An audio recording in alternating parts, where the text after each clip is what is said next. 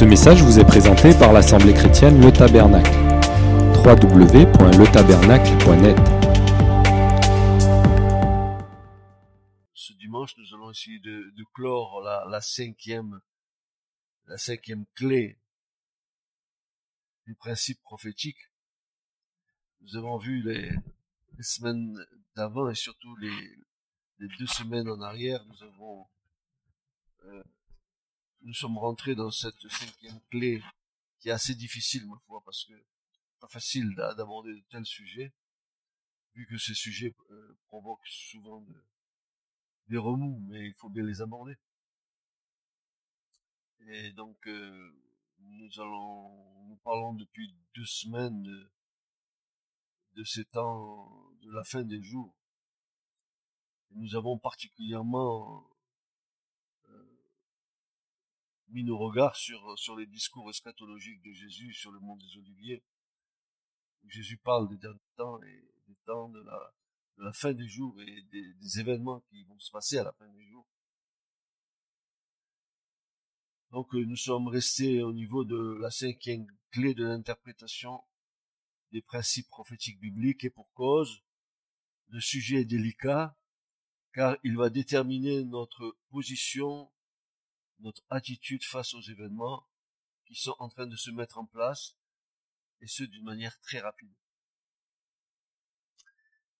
Délicat car deux thèses se confrontent, le pré-tribulationnisme et le post-tribulationnisme. Euh, succinctement, la position des, des pré-tribulationnistes, c'est l'enlèvement de l'Église avant la grande, les tribulations et la grande tribulation. Et les post-tribulationnistes disent non, enlèvement de l'Église juste au moment où la grande tribulation est en train de s'accomplir et que Jésus nous enlève en haut dans les cieux.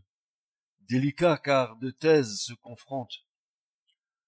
Le problème qui se présente devant nous est de taille.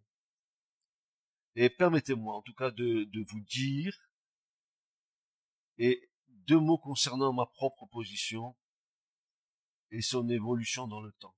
Parce que moi j'ai eu une position à un moment donné de ma vie, il y a des années en arrière, j'avais opté pour une position.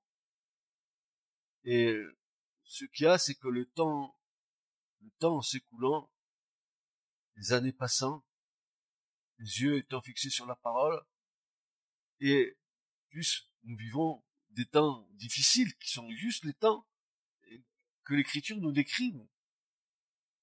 Je, me dis, donc, euh, peut-être y a-t-il matière à nouveau à, replonger nos, yeux dans l'écriture pour voir vraiment quelle est la bonne position.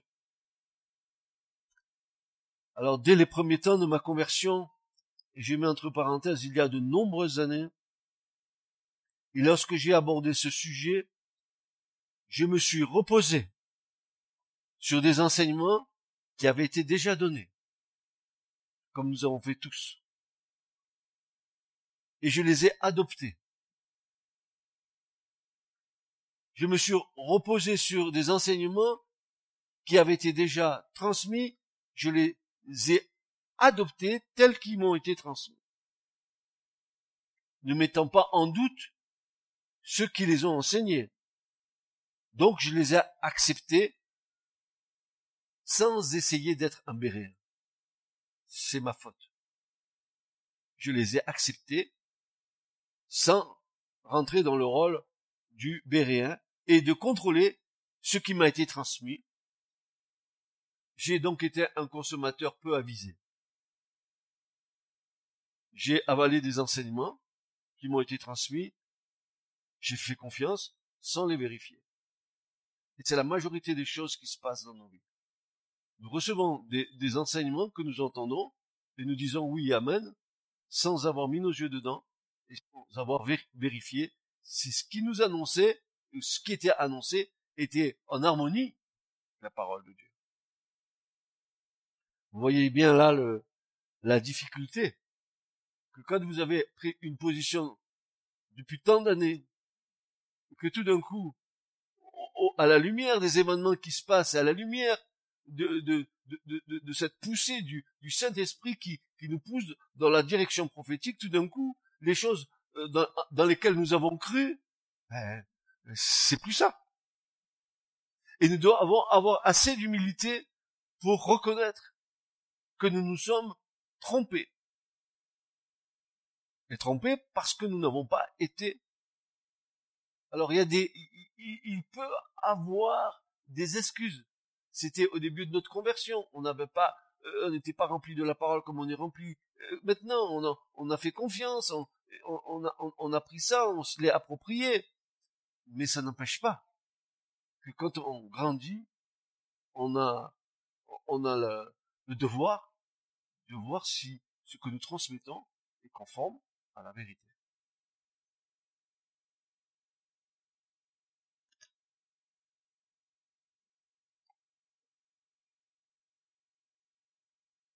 J'ai été donc un consommateur comme la majorité d'entre nous ici peu avisé.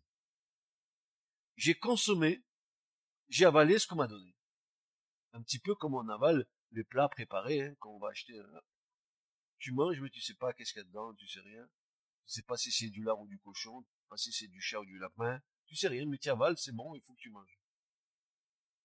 Et tu avales ça. Hein. Et tu le prends. D'où, d'où, d'où, d'où, d'où cette, cette, cet avertissement. Attention, mes, frères et sœurs. Tout ce qui est sur Internet doit être vérifié avec les paroles de Dieu. Tout ce que vous écoutez, ne le prenez pas comme argent comptant. Cette bonne chose, retenez-les. Mais passez tout au scanner de la parole. Sinon, vous allez faire comme moi il y a des années en arrière. Vous allez prendre ces enseignements vous les, comme étant vérité, et vous allez les retransmettre à d'autres.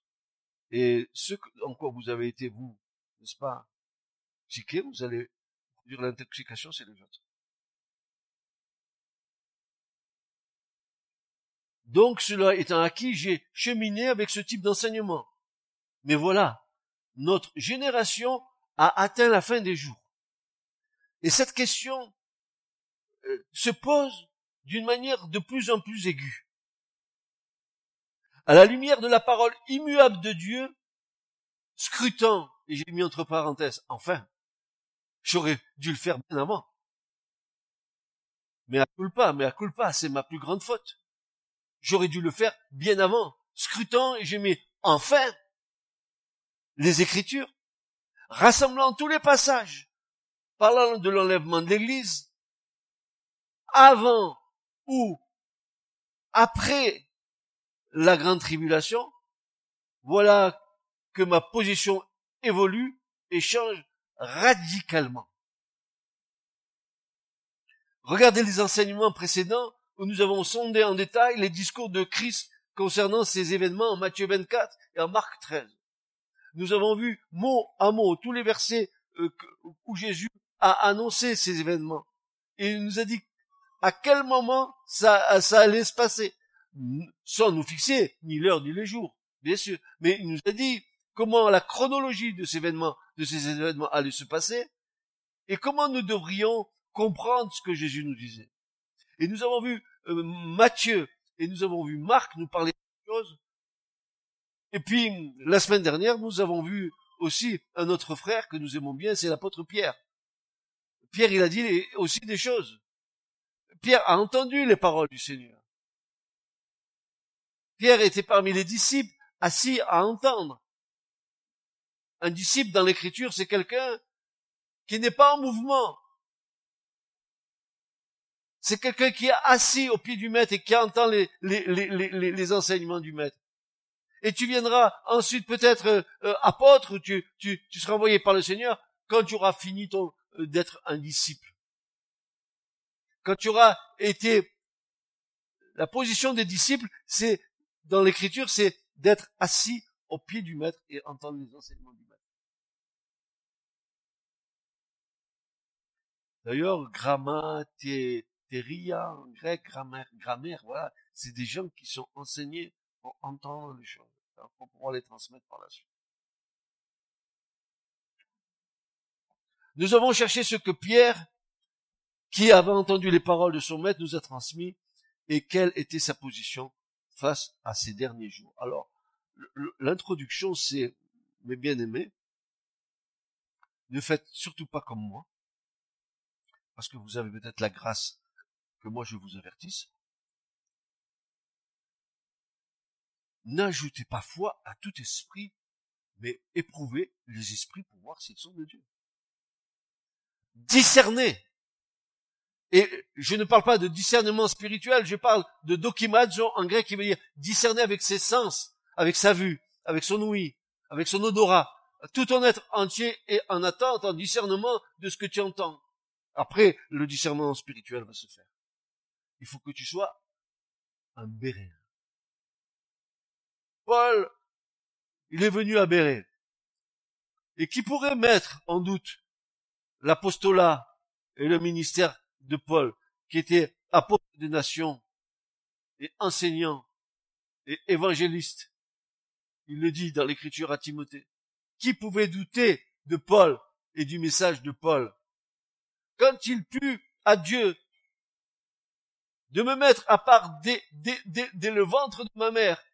Et là, quand, quand, à nouveau, j'ai regardé ce texte, je me suis dit, mais voilà, Paul qui se prend pour Jérémie, il dit exactement la même chose que Jérémie, quand il put à Dieu euh, de me mettre à part dès le sein de ma mère, etc.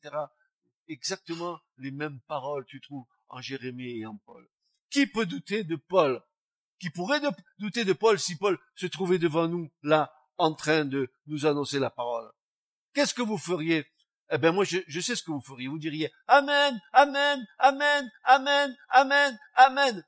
Et des Amen, il y en aurait. Comme je vois sur Internet, des, foules entières qui disent Amen et elles disent Amen à n'importe quoi. Alors ce Paul-là qui était aberré, malgré qu'il soit l'illustre Paul, Paulos, le grand apôtre des nations, eh ben, les Béréens, c'était de bons chrétiens. Tout ce que Paul disait, il contrôlait avec les Écritures. Dis-moi, est-ce que tu contrôles avec les Écritures tout ce que tu entends ou tu gommes tout ce qu'on te dit?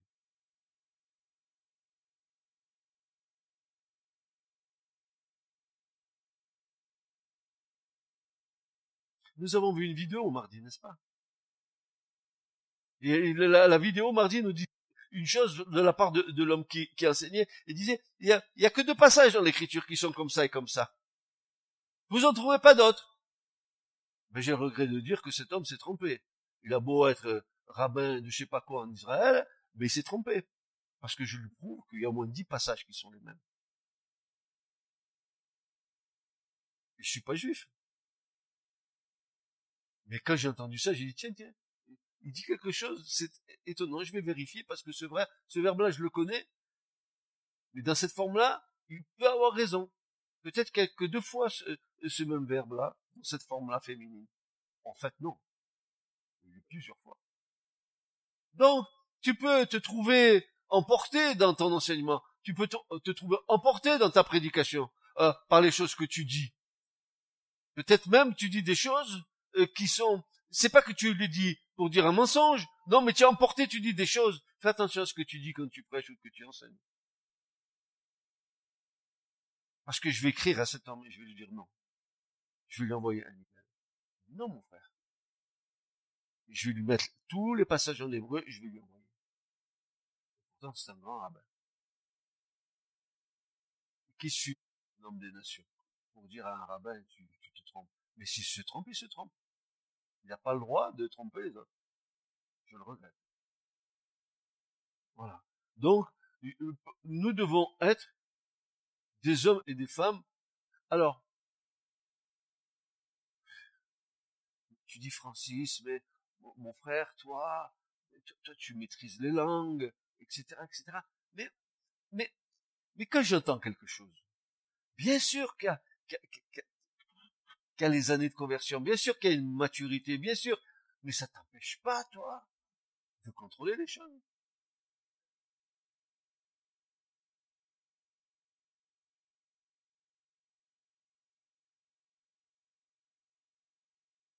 pourquoi tu vas tout gober? Pourquoi tu vas tout avaler? Regardez ce que la religion a fait avaler à des millions et des millions de gens. Et ils disent Amen.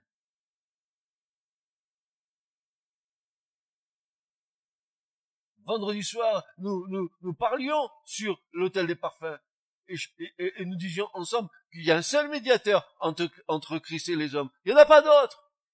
Un avocat, un paraclète, celui qui, qui, qui prend ta défense. Je vous ai dit, mais, mais pourquoi dit-on que il y a cinq trucs, cinq machins, cinq choses, faut le prier parce qu'il va être médiateur de je sais pas quoi? L'écriture dit, il y a un seul. Echad, un seul. Pas 36. Donc voyez-vous, on peut pas, on peut pas dire amen à tout. nous devons avoir cette, cette attitude devant ce que nous entendons, de, de tout mettre en, en, en harmonie avec la parole de Dieu qui demeure en nous et qui est ici.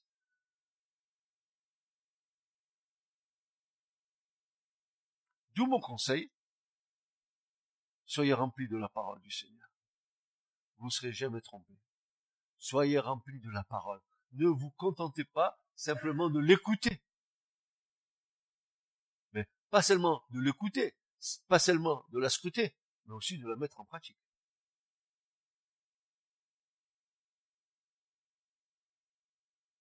Alors, nous allons voir deux textes de Pierre. 1 Pierre 1.13 et 1 Pierre 4 verset 12. Dans 1 Pierre 1.13, Pierre évoque notre espérance en indiquant la manifestation de Jésus-Christ comme événement clé dit Jésus apparaîtra. C'est notre espérance, n'est-ce pas? Et, le mot là est assez particulier. Il apparaîtra. En en, d'autres termes, on aurait pu le traduire différemment. Parce que le mot qui est là, apparaître, c'est le mot apocalypsus. Alors ça veut dire, on peut dire ceci, Jésus sera révélé. Jésus sera révélé et c'est là notre espérance. Apocalypsus, qui signifie révélation d'une vérité, manifestation d'éléments ou de la nature de certaines choses restées jusqu'ici cachées, et ce même mot va être utilisé par Paul en 2 Thessaloniciens verset 1 et verset, euh, chapitre 1 et verset 7, où Paul dira, la même chose. Il va dire ceci. Lorsque le Seigneur apparaîtra, donc lorsque le Seigneur sera révélé du ciel avec les anges de sa puissance, regardez bien, regardez bien ce qui va se passer là. On, va voir le reste. Écoutez bien, frères et sœurs. Il va dire ceci, en flamme de feu, exerçant la vengeance contre ceux qui ne connaissent pas Dieu et contre ceux qui n'obéissent pas à l'évangile de notre Seigneur Jésus-Christ, lesquels subissent le châtiment d'une destruction éternelle de devant la présence du Seigneur et de devant la gloire de sa force, quand il viendra, pour être dans ce jour-là glorifié dans ses saints et admiré dans tous ceux qui auront cru, car notre témoignage envers vous a été cru. Voilà ce que dit Paul aux Thessaloniciens et ce que dit Pierre aussi.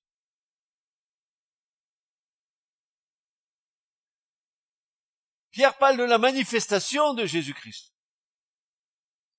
J'ai écouté un rabbin dire ceci, nous attendons le Mashiach. Alors, Mashiach homme ou Mashiach ange? Et moi j'ai dit, mais tu te trompes pas mon frère. La seule chose, c'est que tu n'as pas encore compris. C'est que si c'est un homme, c'est le Fils de l'homme, et si c'est un ange, ben c'est l'ange de l'éternel, le Fils de Dieu. Il a les deux en même temps. vous attendez euh, deux choses qui sont identiques.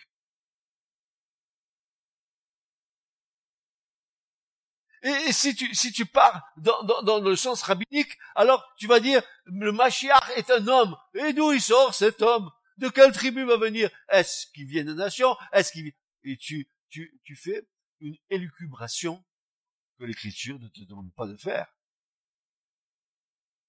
L'Écriture te dit que c'est le Messie glorieux, c'est le Fils de Dieu. Mais si tu rentres dans ce système où tu manges à deux râteliers, tu risques d'avoir une indigestion. Pierre ne parle aucunement d'un enlèvement pré-tribulationniste dans ses épîtres. La, seconde venue du Christ se fait en gloire. C'est un temps de jugement pour les impies. On vient de le voir. Et un temps de joie pour ceux qui auront participé aux souffrances de Christ. Ah. Parce qu'il faut passer aux souffrances de Christ dans la tribulation. Mais est-ce qu'on va pas être enlevé avant? Parce que moi, j'aimerais bien être enlevé avant et ne pas passer par la tribulation. T'as compris comme c'est facile? C'est très, comme dirait l'autre, c'est fastoche. Je passe pas par la tribulation, je vais être enlevé, gloire à Dieu. Je continue ma vie de chrétien comme une espèce de mollusque qui n'avance pas. Et je me fais, et je me fais l'idée que je vais être enlevé par le Seigneur.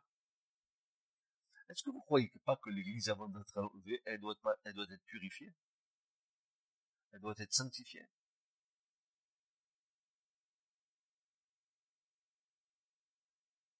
Moi, dit le Seigneur, je châtie ce que j'aime. L'église de Laodicée. Je discipline et je châtie ce que j'aime. Et quand nous avons vu, il y a des, des, des, des mois en arrière, ces mots, châtier, c'est faire passer euh, par, la discipline de la tribulation. Tiens, tiens, il dit ça à l'église de Laodicée. Ah, c'est pas mal. Je pensais qu'il aurait dit peut-être à, à celle des fesses tout à fait au départ. Non, il a dit à la dernière. Pourquoi il dit ça? Parce que Église, tu es tiède. Parce que Église, je préfère que tu sois froide ou bouillante, mais pas tiède. Parce que Église, tu crois tout savoir, tu crois tout connaître, tu crois, tu crois avoir toutes choses, alors que tu ne sais pas que tu es misérable et aveugle. C'est cette église-là qui va être enlevée. Oh Elle va être enlevée dans cet état, l'église? Dieu va discipliner et châtier ceux qu'il aime. Ah tiens, tiens. Alors l'église de Laodicée, qu'est-ce qui va se passer?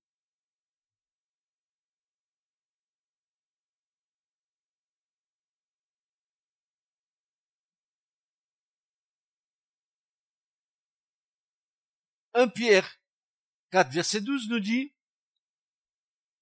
de ne pas être surpris. Surprise, surprise.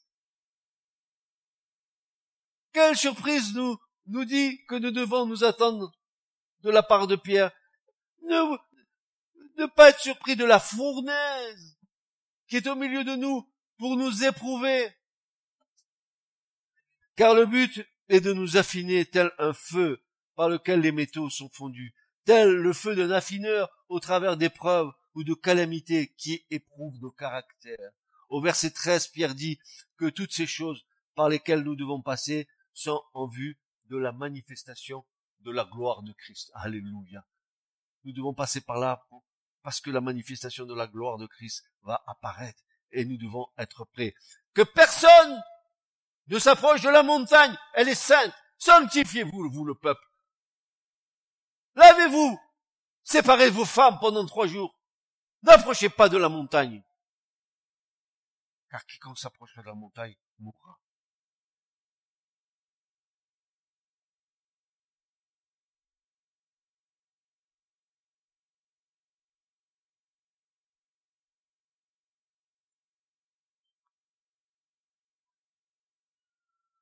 ce fameux prophète, l'ultime prophète de l'Ancien Testament, notre frère Malachi, qui va dire ceci. Hein, Seigneur. Malachie 3, verset 2.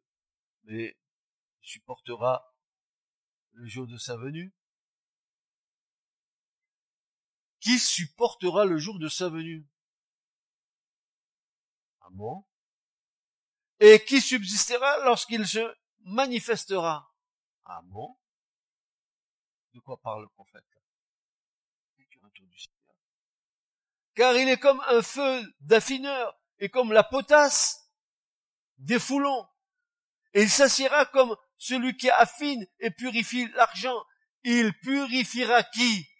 Les fils de Lévi. Qui c'est les Lévites? Ceux qui servent et qui sont la sacrificature dans l'évangile. Romains 15, verset 16, dit Paul, nous servons Dieu dans la sacrificature de l'évangile, nous sommes des Lévites. Il purifiera les fils de Lévite, les affinera comme l'or et comme l'argent, et ils apporteront à l'Éternel une offrande en justice. Alléluia. Alléluia.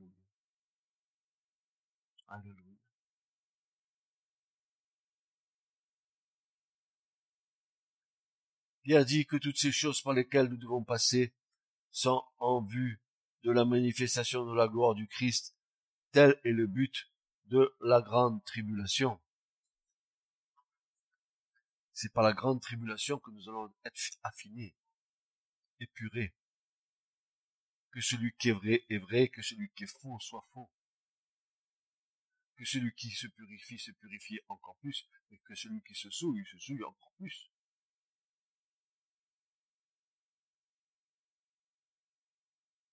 Donc nous voyons que les disciples du Seigneur, les apôtres, Luc,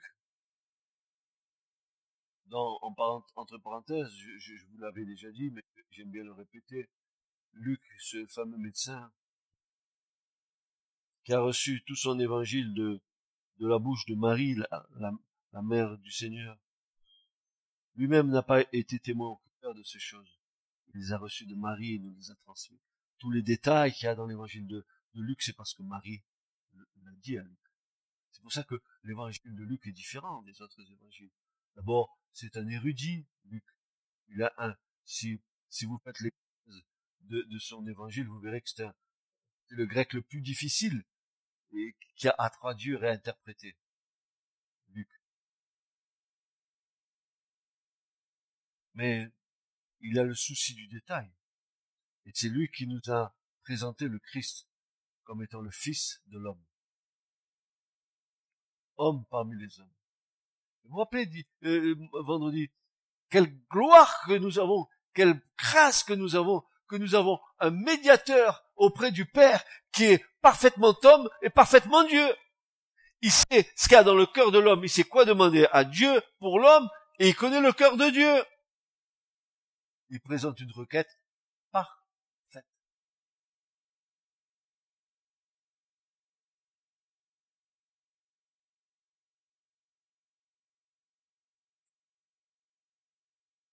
Mais bien aimé, si quelqu'un vient à pécher, nous avons un avocat auprès du Père, qui est non seulement avocat pour nos péchés, mais pour ceux du monde entier.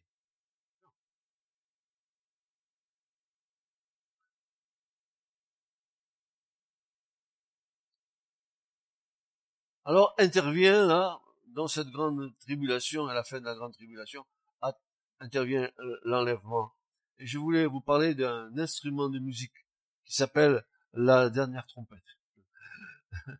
le dernier coup de chauffard. Non, pas le chauffard qui fait un accident. Le chauffard, là, comme le bélier, là, vous savez. Ce que notre frère euh, Didier, hein, ce fameux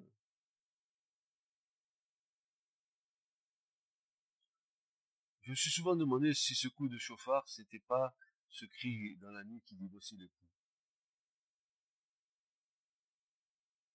Parce que pour que les vierges puissent l'entendre, il fallait que ça soit fort. Paul nous indique, et là nous allons prendre euh, pour base de notre réflexion 1 Corinthiens 15. 1 Corinthiens 15. Que ceux qui ont la bonne habitude de, lire l'écriture connaissent ce passage qui est vraiment un passage extraordinaire que Paul a écrit. Paul nous indique dans ce passage, dans les versets 50 à 54, il nous indique que nous revêtons le corps d'incorruptibilité pour régner lors du millénium. Vous trouvez ça dans les versets 22 à 28.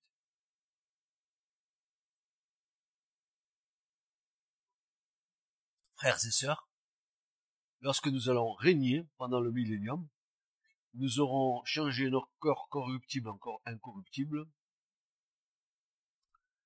Et si nous sommes décédés, nous ressusciterons. Et les vivants, ils seront là présents pendant cette tribulation, au moment où le Seigneur vient prendre euh, le dessus sur tous ses ennemis, tout d'un coup, en un clin d'œil, ils sont transformés pour pouvoir revêtir l'immortalité. Nous rentrerions, et c'est une affirmation de ma part, dans le, dans millénium, avec notre corps d'éternité.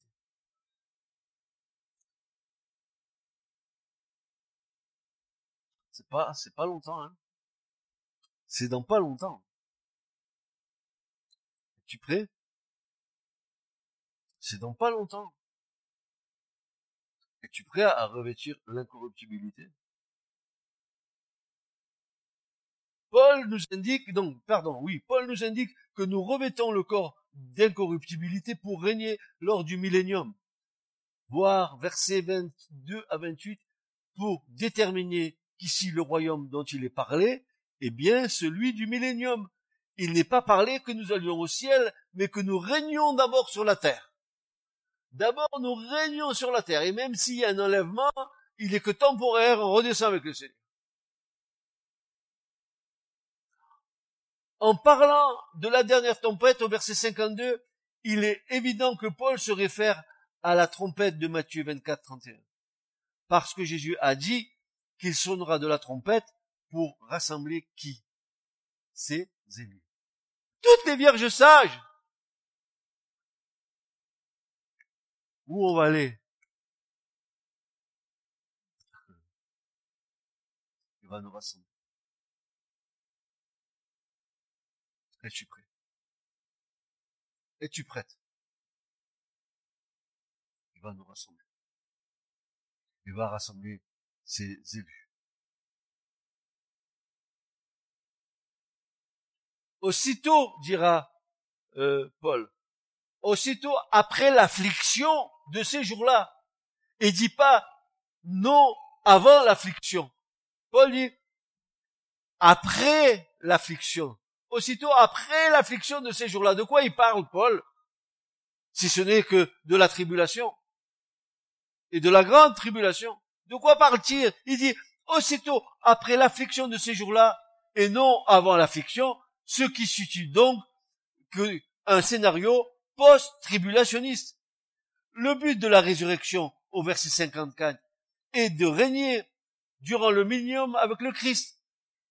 La prophétie où il est dit, la mort est engloutie en victoire. Cette prophétie de Ésaïe 25, verset 8, et de Osée 13, 14, s'accomplit donc juste avant le millénaire, la mort est engloutie en victoire. Alléluia.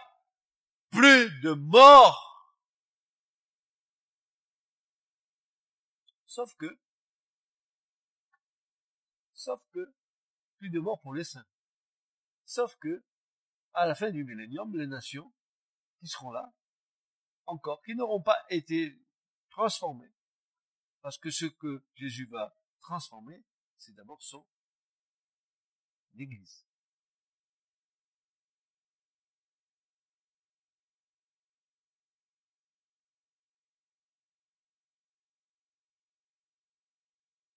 la prophétie, la mort est englouti en victoire que nous trouvons dans Ésaïe 25 et dans Osée 13, 14, ça, donc, juste avant le millénaire et inaugure notre éternité avec le Christ.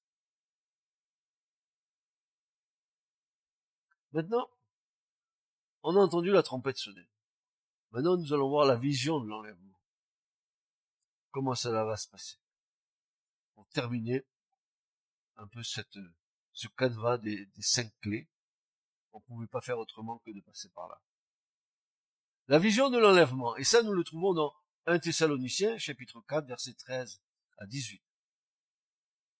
Paul relie le moment de la résurrection au moment de l'enlèvement des saints encore vivants. Vous le trouvez ça dans les versets 14 et 17. 1 Thessaloniciens 4, on va le lire si vous voulez, ça serait bien de nous remémorer les choses que notre frère Paul nous a dit.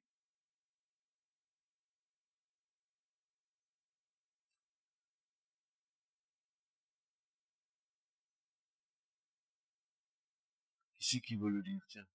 Un Thessalonicien, verset, chapitre 4, verset 14 à 17.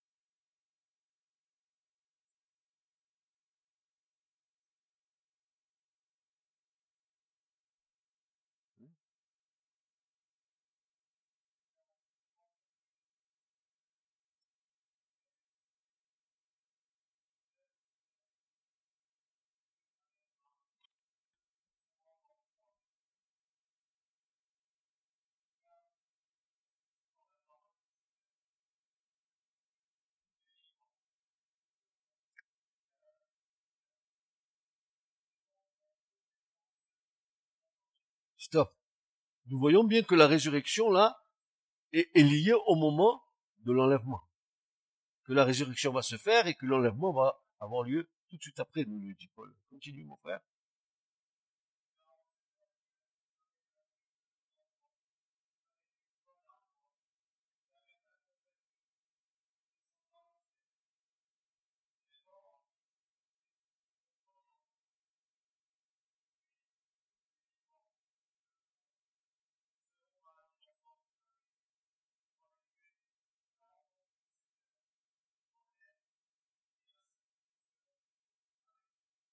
Amen, amen, amen, amen. Consolez-vous donc l'un l'autre par ces paroles. Donc, il est clair que Paul relie le moment de la résurrection au moment de l'enlèvement des saints encore vivants. Et donc, dans les versets 14 et 17, il ne fait que compléter le discours de Jésus en Matthieu 24 en situant la résurrection des morts en Christ en un instant et avant l'enlèvement. Donc, ils sont tout à fait d'accord.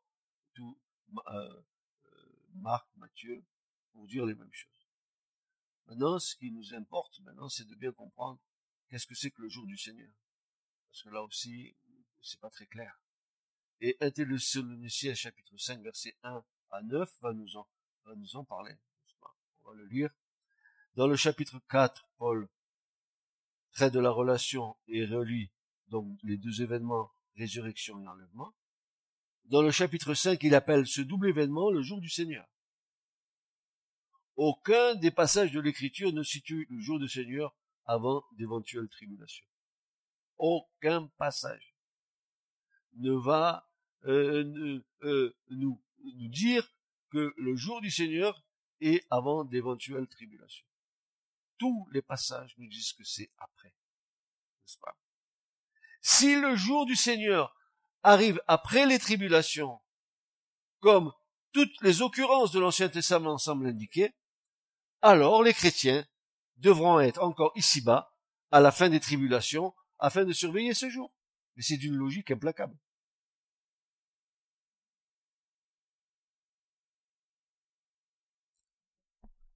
Qu'est-ce que vous croyez que nous passons en ce moment?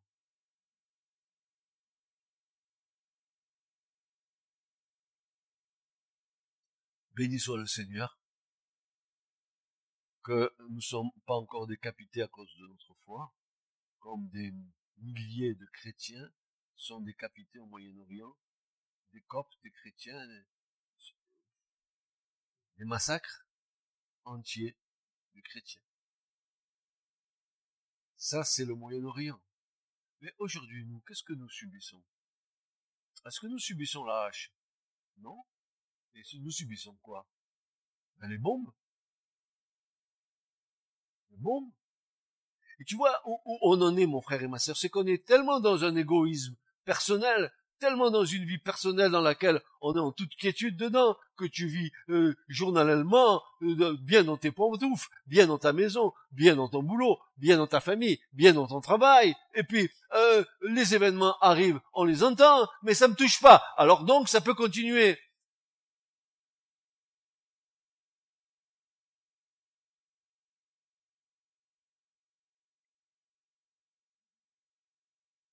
Si un jour tu t'es touché,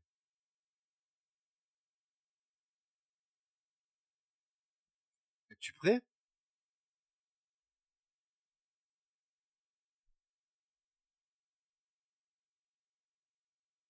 Il y a une espèce de connivence entre les deux, les deux grandes religions,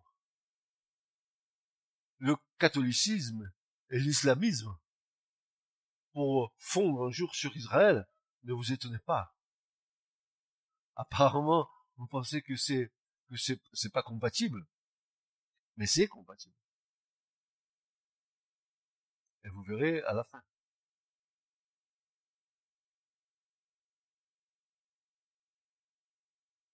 Un des arguments de la position pré-tribulationniste est de différencier jour de Christ et jour du Seigneur. L'expression jour de Christ ne se trouve que deux fois dans le Nouveau Testament. En Thessaloniciens 2, chapitre 2, verset 2, et en Philippiens 1, 10. Ce, en grec, Emera Christos, jour de Christ.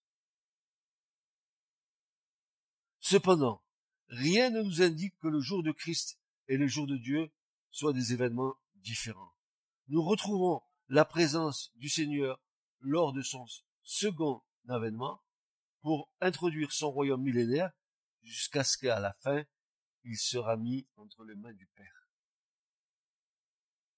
C'est parce qu'il est dit qu'à la fin, Jésus, de son règne millénaire, il remettra tout entre les mains du Père, n'est-ce pas? Ensuite, il nous est dit, viendra la fin. Quand il remettra le royaume à celui qui est Dieu et Père, après avoir détruit quand quoi toute domination, toute autorité et toute puissance, car il faut qu'il règne jusqu'à ce qu'il ait mis tous ses ennemis sous ses pieds. Le dernier ennemi qui sera détruit, c'est la mort. Quel est le dernier ennemi qui sera C'est la mort. Ok. Mais quel est le principe de la mort? Celui qui a la puissance de la mort, c'est-à-dire le, le diable qui va être jeté dans le temps de feu et de souffle, lui et tous ses démons. À ce moment-là, la mort sera complètement abolie. Fini. Mort, où est ta victoire? Mort, où est ton aiguillon? Dira le prophète. Et Paul le reprend dans 1 Corinthiens 15. Il va s'exclamer en le disant.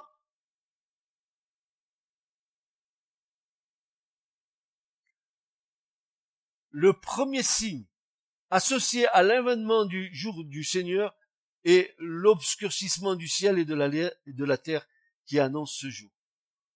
Là, j'ai un tas de références, si vous voulez, je vous les donnerai après. Je répète, le premier signe associé à l'avènement du jour du Seigneur est l'obscurcissement du soleil et de la lune qui annonce ce jour.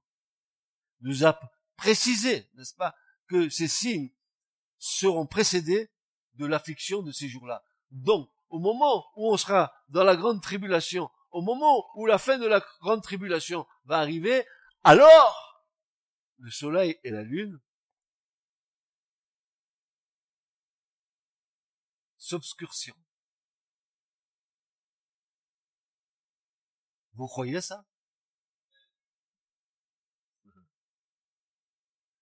Euh, Dieu a dit à Jésus, lève ta lance, tu vois le, le soleil va reculer de 10 degrés.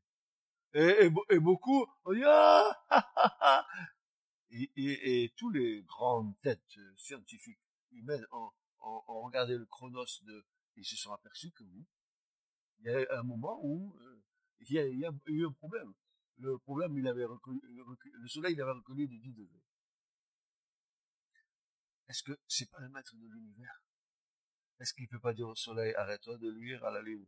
Arrête de lire. D'ailleurs, si le soleil ne lui plus, la lune ne va pas lire non plus. C'est clair. Mais le premier signe associé à l'avènement du jour du Seigneur est l'obscurcissement du soleil et de la lune qui annonce ce jour. Alors, il y a Ésaïe 13, verset 9, euh, 9 à 10, puis Ésaïe 24, verset 19 à 23, puis vous avez aussi Joël, chapitre 3, verset 13 à 15. Et Matthieu 24, 29 nous a précisé que ces signes, ces signes de l'obscurcissement du soleil et de la lune sont précédés de l'affliction de ces jours-là.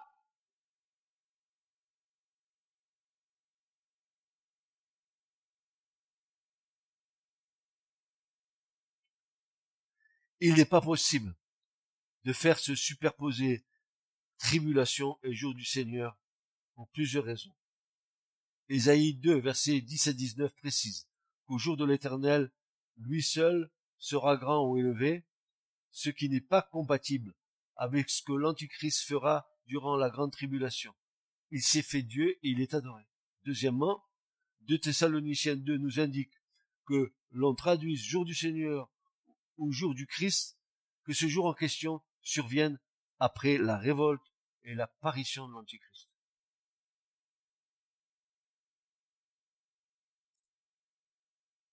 Ça vous semble embrouillé? Vous savez pourquoi ça vous semble embrouillé? Parce que vous y avez jamais mis les yeux.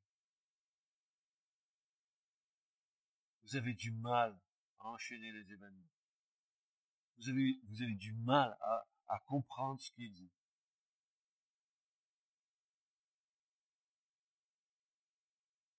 Pourquoi? Combien de fois je vous ai déjà dit, frères et sœurs, combien de fois je vous ai déjà dit, ce que l'Église vit aujourd'hui, c'est pas ce qu'elle vivait hier. Nous ne pouvons pas vivre l'Église aujourd'hui avec les enseignements d'hier. Ça s'est passé. Aujourd'hui, qu'est-ce que dit l'Esprit Saint? Aujourd'hui, si tu entends la voix du Saint-Esprit, qu'as-tu à dire? Tu vas me parler encore du parler en langue, tu vas me parler, alors que c'est la fin. Tu avertis pas ton peuple. Tu dis pas à l'église.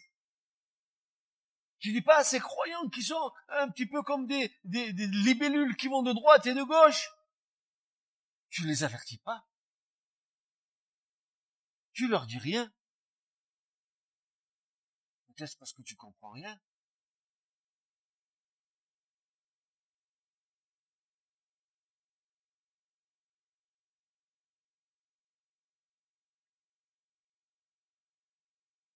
Le repos après les tribulations, n'est-ce pas? 2 Thessaloniciens 1, versets 4 à 10. Ici Paul relit le moment où les justes auront du repos et la venue du Christ pour juger les impies. Il n'est pas question d'une entrée dans un repos pré-tribulationniste, mais bien post-tribulationniste. Et, et que de vous donner, dit Paul, à vous qui subissez la tribulation, à vous qui subissez la tribulation, du repos avec, euh, avec nous dans la révélation du Seigneur Jésus du ciel, avec les anges de sa puissance en flamme de feu, exerçant la vengeance contre tous ceux qui ne connaissent pas Dieu et contre tous ceux qui n'obéissent pas à l'évangile de notre Seigneur Jésus-Christ. Amen. Le même jour, les justes entrent dans le repos et les impies subissent la, la vengeance de Dieu. Ce moment ne peut être que post-tribulationniste. Je sais que ça pourrait mériter d'avoir un enseignement. Mais si vous en avez saisi au moins la majorité de ce qui vient de dire, de ce qui vient d'être dit, alors vous comprendrez que les temps sont urgents. Les temps sont urgents d'abord pour nous. Nous qui savons. Nous devons être prêts. Je vous en supplie, je vous en conjure, ne vous laissez pas prendre avec les soucis de la vie, euh, trucs comme ça. Ne vous laissez pas détourner du but. Ne pleurez pas sur vos petits bobos, mais Jésus il pourvoit tous nos besoins. Ne, vous inquiétez pas. Ne vous laissez pas euh, avec, euh, ne restez pas avec cette mentalité du monde. S'il me manque quelque chose, s'il me manque, ne vous laissez pas avoir avec ça.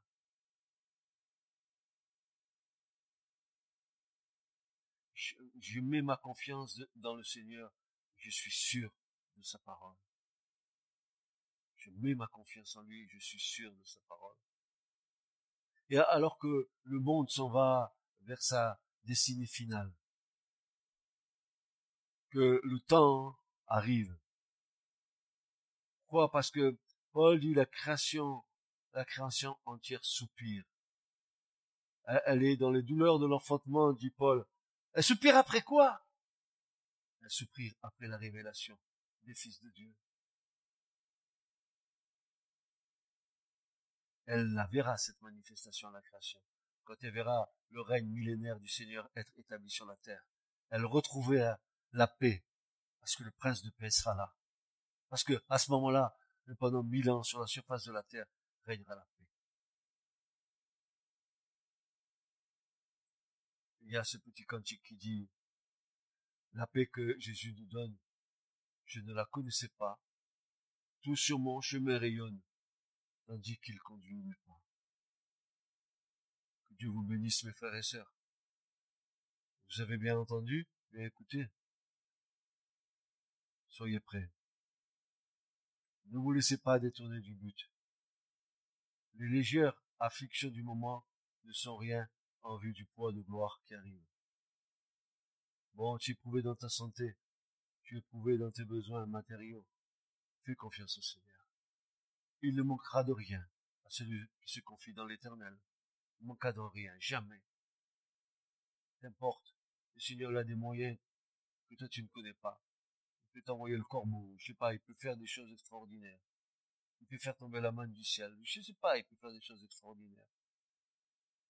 Il peut subvenir à tous tes besoins, car l'Écriture dit, mon Dieu, dans, dans sa grâce, pourvoira à tous vos besoins. Pas seulement matériels, et tous vos besoins spirituels. Amen. Que Dieu vous bénisse, mes frères et sœurs. Je vous aime dans le Seigneur, mais je dois vous avertir. Je dois vous dire les choses. Soyez intelligents dans les choses de Dieu. Ayez l'esprit renouvelé dans les choses de Dieu. Ne vous contentez pas euh, d'une superficialité. Allez, si Jésus dit vous sondez, c'est parce qu'il va vous accompagner pour sonder les Écritures. Ce message vous a été présenté par l'Assemblée chrétienne Le Tabernacle. www.letabernacle.net